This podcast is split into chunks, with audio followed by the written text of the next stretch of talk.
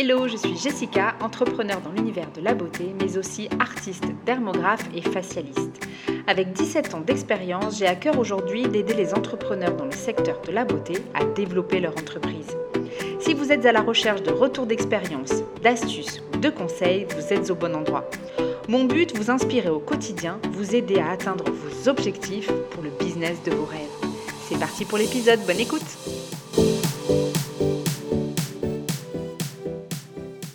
Bonjour à tous, j'espère que vous allez bien. Je vous retrouve aujourd'hui pour le premier vrai épisode de ce podcast. Et comme premier thème, je souhaitais aborder le fait de se sentir submergé, de ressentir un trop-plein et d'être peut-être au bord du burn-out. C'est ce que ressentent beaucoup, beaucoup d'entrepreneurs, je le sais. On devient entrepreneur pour être libre, euh, faire les choses comme on le souhaite, quand on le souhaite, etc. Mais en réalité, on peut très vite devenir esclave de son entreprise. Encore plus finalement que lorsque vous étiez peut-être salarié. Et si on veut développer son entreprise, il faut avoir les outils et être préparé à ça. C'est tout le but de ce podcast. Je vous parle aujourd'hui de ça parce que j'ai traversé un gros burn-out, un trop-plein à un moment de ma vie et de mon entreprise où tout roulait finalement, où tout fonctionnait super bien. Sincèrement, le studio cartonnait et on ne savait plus où donner de la tête. Pour celles qui ne me connaissent pas, j'ai un studio beauté à Nice avec donc une équipe. Et nous proposons euh, du maquillage permanent, tout ce qui est autour de la beauté du regard, des soins experts et des soins holistiques. J'ai ouvert ce studio en 2012 dans un tout petit appartement seul avec ma sœur, dans lequel j'ai eu euh, mes premiers salariés, d'ailleurs, dans ce tout petit lieu qui devait faire à tout casser, je pense, 30-35 mètres carrés. Très vite, on a été à l'étroit, la demande a été grandissante et j'ai donc décidé d'ouvrir un espace plus grand. Et nous sommes donc passés de 30 mètres carrés à 120 mètres carrés et je suis passée aussi d'une salariée à une équipe de 6-7 personnes, salariés et freelance confondus. Et je crois euh, que c'est justement ce développement qui m'a littéralement fait couler, qui m'a littéralement mise sous l'eau. J'ai été submergée, ça a commencé très vite avec les travaux du nouveau local, bon, et tout ce qui va autour évidemment. Je me suis pas écoutée, et je crois que c'est vraiment, vraiment ça le problème. J'ai pas écouté les petits signes avant-coureurs. Je me suis dit, c'est normal. Euh, les travaux du nouveau local étaient conséquents puisqu'on a refait tout ce qui est plomberie, électricité, enfin tout était à refaire clairement. Donc ça a été vraiment une source de stress très importante forcément. Il y avait la nouvelle équipe, etc. Donc je me suis dit c'est tout à fait normal. À côté de ça, évidemment, sinon c'est pas drôle, euh, j'avais pas spécialement diminué mon rythme de travail en tant qu'artiste dermographe, puisqu'à l'école, à l'époque, pardon, je faisais principalement euh, du maquillage permanent et je recevais encore beaucoup, beaucoup, beaucoup de clientes. Plus je me sentais submergée, plus je l'étais forcément. Donc, euh, quand on est dans, dans cet état, on a l'impression de se faire écraser clairement par toutes nos tâches. Chaque mini tâche, euh, on a l'impression que c'est une montagne puisque notre tête est archi pleine. Euh, on ne sait plus où donner de la tête, hein, euh, clairement. Et on se crée, du coup, c'est un, espèce de cercle vicieux, puisqu'on se crée du stress et de l'anxiété à gogo. Donc quand j'étais dans cet état, j'étais forcément très agitée. Euh, il n'y a plus du tout de place pour tout ce qui est détente, relaxation, etc. Ça, ça n'existe pas puisque le moindre moment où on prend euh, un peu de temps pour soi, où on fait rien, eh ben, on culpabilise. Enfin, moi, en tout cas, c'est ce que je ressentais. Donc, du coup, ça a ajouté du stress. Et donc, je me mettais à m'agiter et à faire pour faire, qui finalement n'étaient euh, pas des choses très concrètes, puisque je pense que je brassais beaucoup de vent, vu que j'étais dans un tel état de stress et d'anxiété. Personnellement, je ne me suis pas rendu compte tout de suite de la situation. C'est bien ça le problème, hein, je le redis, mais euh, il y a plein, plein de signes avant-coureurs et il faut vraiment euh, en prendre conscience pour ne pas rentrer dans l'état dans lequel je suis rentrée, clairement. Parce qu'une fois qu'on a touché le fond, une fois qu'on est allé très bas et qu'on est rentré dans le burn-out, le trop-plein ou la dépression, tout ce que vous voulez, euh, très profondément, c'est très très difficile de remonter, ou en tout cas c'est très long en tout cas. Donc comme je disais, voilà, je me suis pas rendu compte de la situation, bien au contraire, je me suis enfoncée doucement, j'ai pas écouté les signaux. Euh, voilà, donc je suis devenue très irritable, forcément, je dormais mal, j'étais stressée, je faisais plein d'erreurs de management, de bon sens, j'avais plus du tout de clarté, j'avais pas les idées claires, donc on peut pas faire des actions euh, claires quand on n'a pas la tête claire forcément. J'étais complètement sous l'eau, j'avais l'impression de me noyer, mais vraiment. Euh, quand je relis des textes, euh, parce que j'écrivais beaucoup à cette époque, euh, je fais que parler que je suis en train de me noyer. Mais j'étais en train de me noyer, clairement, mais c'était déjà trop tard à partir du moment où je commençais à en avoir conscience. J'étais déjà rentrée dans le dur. Et à ce moment-là, malgré le fait que j'avais la tête sous l'eau et que je me noyais, je, me noyais, bah, je continuais de plus belle. Euh, c'est juste hallucinant. Rien que d'en parler, c'est encore difficile parce que franchement, je me dis, mais comment c'est possible quoi? J'avais conscience qu'à un moment donné, en tout cas, après tous ces petits signes avant-coureurs, une fois que j'étais rentrée dans le dur, j'avais conscience de ça, mais j'ai continué, j'ai forcé. Pourquoi j'ai pas vu ces signes? Je crois que c'est parce que la société valorise, euh, valorise ça, valorise le fait d'être toujours dans le faire, de, faire beaucoup de choses, de beaucoup travailler, de réussir, etc. La société met euh, vraiment beaucoup en valeur ça. Et du coup aussi euh, mon équipe, forcément, mon entourage, etc. Donc tant que je tenais bon, clairement, tant que je continuais à travailler à fond, même si j'étais stressée, fatiguée, etc., tout le monde me disait Oh là là, t'es fatiguée, mais tu travailles tellement, mais c'est génial. Mais voilà, en fait, c'était extraordinaire, hein. que ce soit les salariés ou ma famille ou mon entourage. À partir du moment où j'étais à fond dans mon projet, j'avais des salariés, j'avais une équipe, etc. J'étais, c'était extraordinaire, quoi. Franchement, c'est, on me disait tout le temps ça. Hein. donc c'est, on m'admirait tant que je bossais à fond et que je faisais plein de choses, en fait, clairement. Puis, quand ça va plus, quand on n'est euh, pas bien, clairement, ben, la plupart des gens, alors je dis pas tout le monde évidemment, il y, a, des gens autour de moi qui m'ont aidé, qui ont vu ça, mais quand même ça a mis du temps. Euh, quand on est vraiment dans le fond du trou, il n'y a pas d'autre mot, bah, principalement euh, au travail, l'équipe, bah, certaines personnes en tout cas vous lâchent complètement. Alors c'est pas consciemment, c'est pas méchamment, j'en veux vraiment à personne, mais alors à personne, hein, je peux en vouloir qu'à moi-même, hein, de ne pas avoir euh, vu des signes avant-coureurs et de ne pas euh, m'être sauvé avant, quelque part. Mais forcément, quand on n'est pas bien, qu'on ne gère plus, parce que je ne gérais plus, j'ai complètement lâché le navire à un moment donné, on va voir ça plus tard, euh, et ben les gens, en tout cas mon équipe, a commencé à critiquer, à juger. On peut le voir dans de nombreuses sociétés d'ailleurs que ça se passe comme ça, hein, quand l'ambiance se dégrade. Alors il n'y a pas que, évidemment, quand le patron euh, perd pied, mais ça peut être aussi euh, cette source de stress, d'anxiété, ce trop-plein qui fait qu'en fait l'équipe le ressent. Et donc, euh, on descend un peu du piédestal sur lequel les, salariés mettent souvent les patrons, en tout cas en France. Et donc, l'ambiance se dégrade, il peut y avoir des messes basses. voilà. Après, il suffit d'avoir une personne dans l'équipe qui agrémente un peu plus ça et vous êtes foutu, foutos complet. Donc évidemment, ça n'est pas arrivé qu'à moi, c'est arrivé à plein plein d'entreprises et je suis sûre que vous êtes nombreux à avoir peut-être déjà connu ça. Et tant qu'on n'est pas euh, patron, qu'on n'est pas euh, entrepreneur et qu'on n'est pas seul à se démerder, hein, euh, vulgairement, pardon, et ben, on ne peut pas comprendre en fait ce comportement, on ne peut pas comprendre ce, stress, cette anxiété et bah, ce touchage de fond, clairement. Et puis finalement, alors ça, voilà, ça a été vraiment des mois, voire des années après cette réflexion, parce que sur le moment, on en veut à la terre entière, puisqu'on se sent complètement euh, lâché, vu qu'on nous a admirés, mis sur un piédestal, on était génial, voilà. Et puis à partir du moment où on perd pied, eh ben on perd pied, clairement, on perd son, piédestal, on perd ce, statut euh, dans lequel les gens nous ont mis. Mais clairement, avec du recul, évidemment, en tout cas, je parle pour l'équipe et même l'entourage, bah, de toute façon, ce n'était pas leur rôle de me soutenir, de soutenir le leader, de soutenir le chef d'entreprise, la patronne. Quand les gens voient la faiblesse, bah, forcément on redescend de ce piédestal et les gens commencent à critiquer, à juger et à voir le côté négatif. D'un coup, ils ne voient plus la personne à admirer, la personne géniale, ils voient les travers et les gens n'ont pas envie de voir les travers et surtout pas, je pense, quand on est salarié, puisque si on est salarié, c'est que justement, on a besoin euh, d'être soutenu, d'être guidé et on a besoin d'un leader en fait. Et quand le leader n'est plus là, eh ben forcément rien ne va plus. Donc évidemment, ça ne pouvait être que ma faute entre guillemets. Bref, tout ça pour dire que j'ai euh, lâché le navire petit à petit parce que ça devenait trop dur en fait. Je pouvais plus sur le chemin du travail. Euh, quand j'arrivais à y aller, euh, clairement, j'arrivais plus à respirer, j'avais envie de vomir.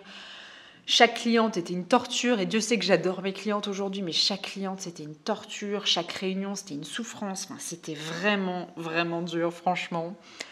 Je sais que ce premier podcast n'est pas hyper joyeux, c'est pas. Euh, j'avais vraiment envie que ce podcast soit un peu un, boost pour votre quotidien, mais je pense que c'est un sujet hyper, hyper important aujourd'hui. Et je pense que si déjà on a compris ça, je vais vous donner plein de clés. Bah, si on part, part pas dans ces travers-là, c'est déjà une grosse partie de gagner, franchement, et une perte de temps euh, de, de gagner aussi, parce que moi j'ai perdu beaucoup, beaucoup de temps. Et c'est aussi, j'en parle parce que c'est l'événement qui a vraiment initié mon changement et initié le travail que j'ai entamé sur moi.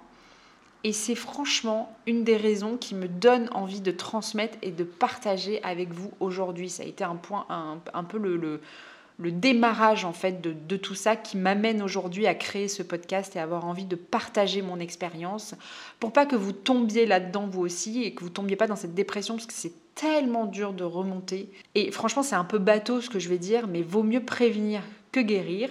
Et moi, je suis là pour essayer de vous prévenir et essayer de. Voilà, Peut-être ça. Vous allez garder que, que 5% de tout ce que je vais dire dans ce podcast, mais peut-être cette petite graine que j'aurais plantée bah, va vous empêcher de partir dans ces travers-là. Alors, clairement, comment se préserver? Quelle méthode SOS euh, un petit peu euh, en cas de, surmenage. Mieux gérer votre stress au quotidien permet de, de garder de la clarté mentale. Ça, c'est clair et net. On ne peut pas avoir les idées claires si on est hyper stressé et hyper anxieux. C'est impossible. Donc si vous avez de la clarté mentale, vous allez pouvoir mieux atteindre vos objectifs, mieux gérer, mieux réussir et vous préserver dans la durée. Parce que c'est ça aussi le problème, c'est que quand on est jeune, on est à fond, euh, on bosse à fond, on sent rien, et puis à un moment donné, alors peut-être qu'il y a des jeunes qui m'écoutent, c'est super, sauf qu'on ne reste pas jeune éternellement, malheureusement.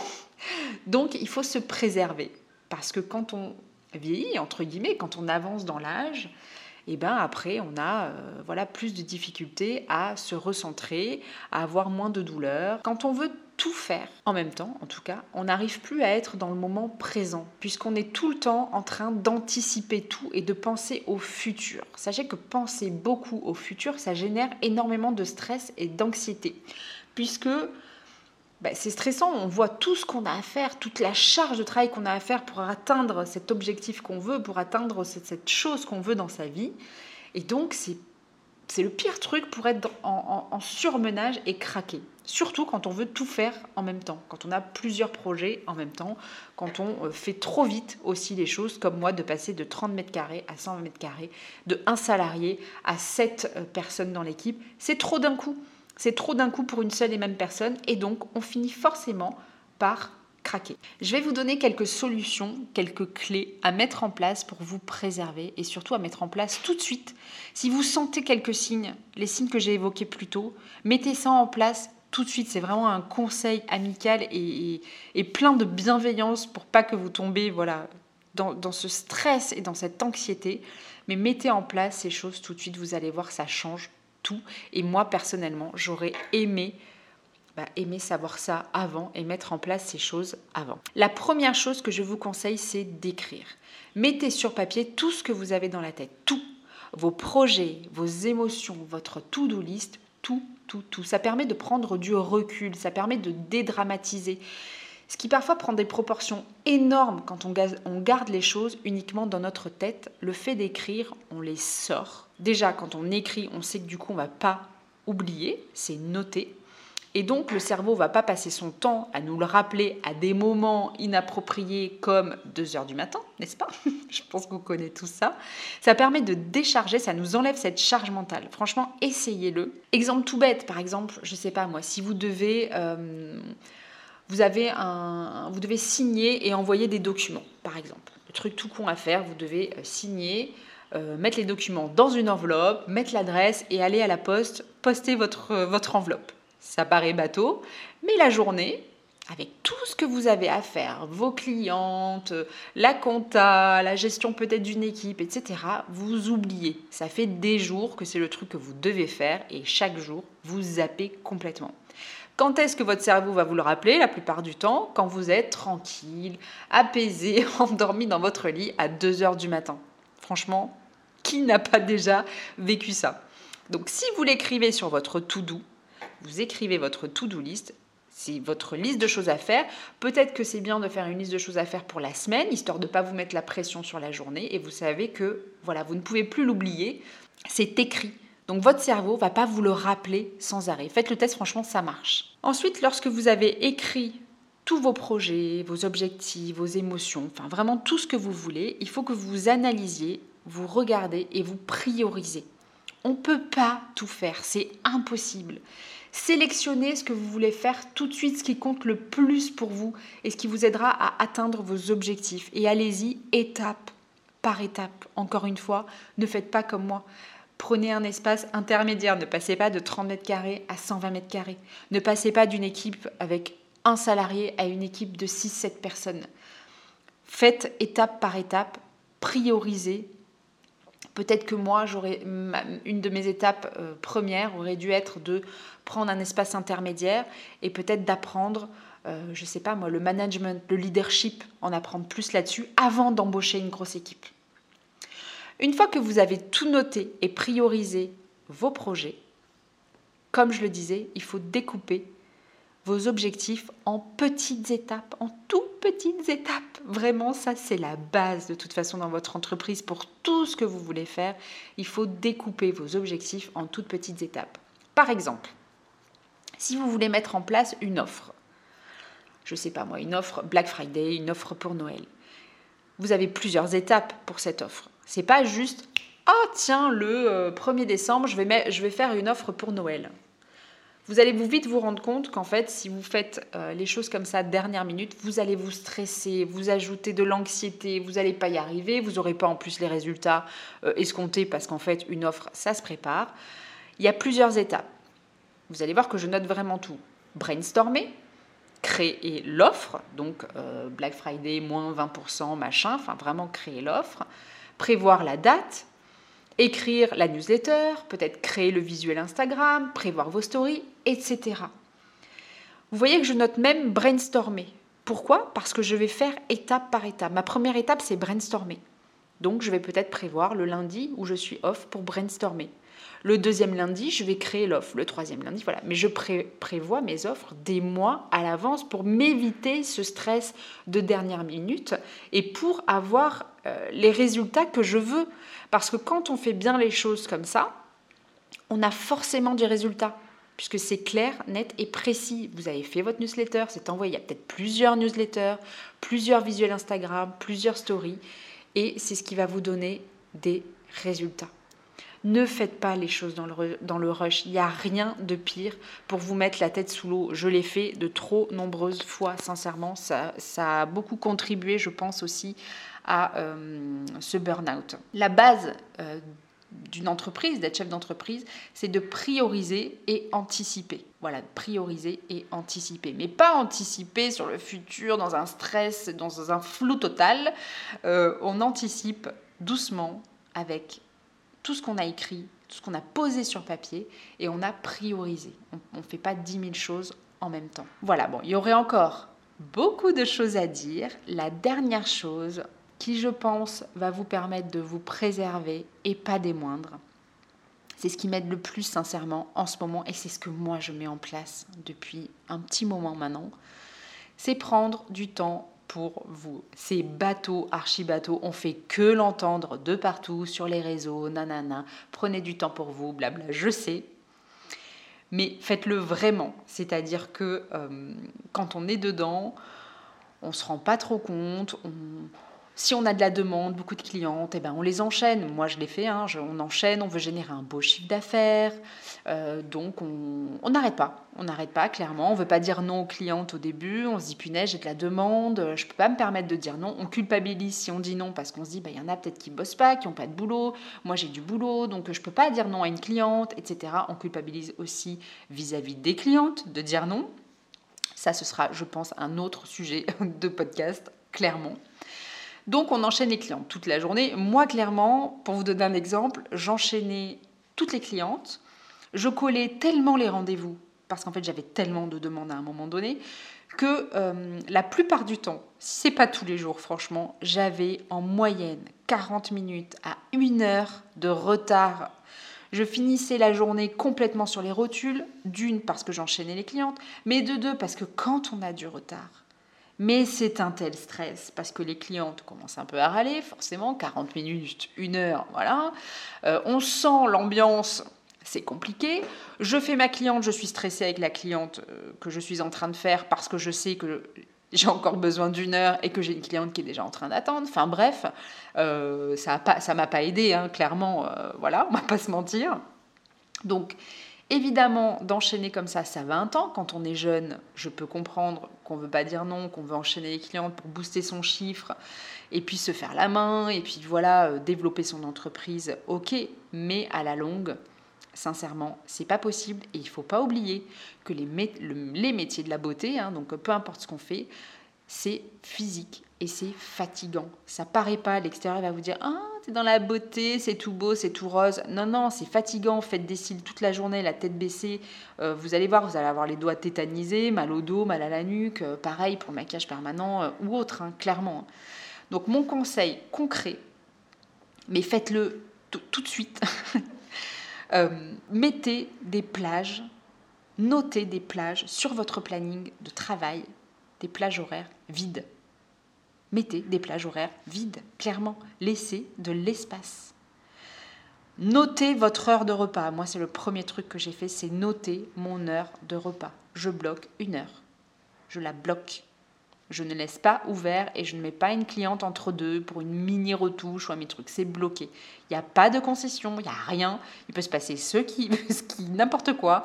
J'ai mon heure de repas. Je, je ne déroge pas. J'ai besoin de ce temps pour me recharger, pour être efficace pour mes clientes de l'après-midi. Notez peut-être votre heure de sport. Bloquez, je ne sais pas moi, un truc que vous aimez faire. Notez-les sur votre planning et notez des plages horaires vides pour les choses de dernière minute. Alors, ça peut être évidemment, euh, je ne sais pas moi, une cliente, euh, euh, vous faites des ongles, vous savez que bon, bah, ça arrive d'avoir un ongle qui saute ou autre. Bah, noter des plages horaires vides pour avoir peut-être à rajouter ces petites clientes supplémentaires où il faut refaire un ongle, par exemple. Bah, vous pouvez les mettre dans cette plage horaire vide. Ça vous évite de la mettre entre deux clients dans un jus pas possible, ou à votre heure de repas, ou avant de commencer votre journée, ce qui va vous faire monter le stress dans la journée, puisque vous allez être sous l'eau euh, à la fin de la journée, clairement.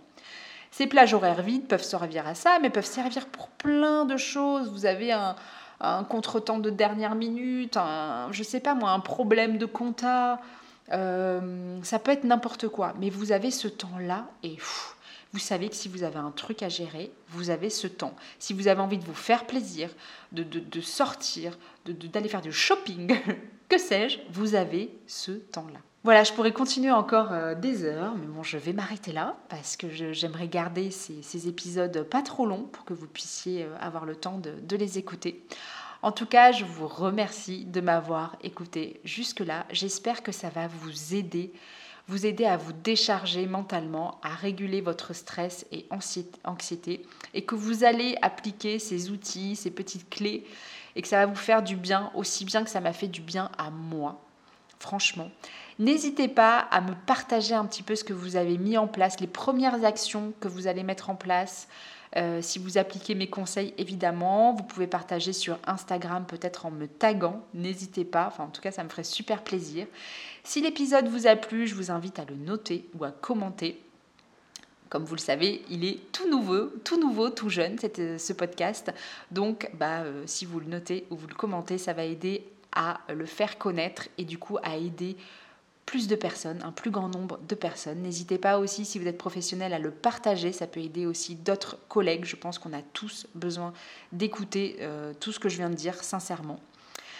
Et moi, bah, du coup, je vous dis à la semaine prochaine pour un nouveau podcast.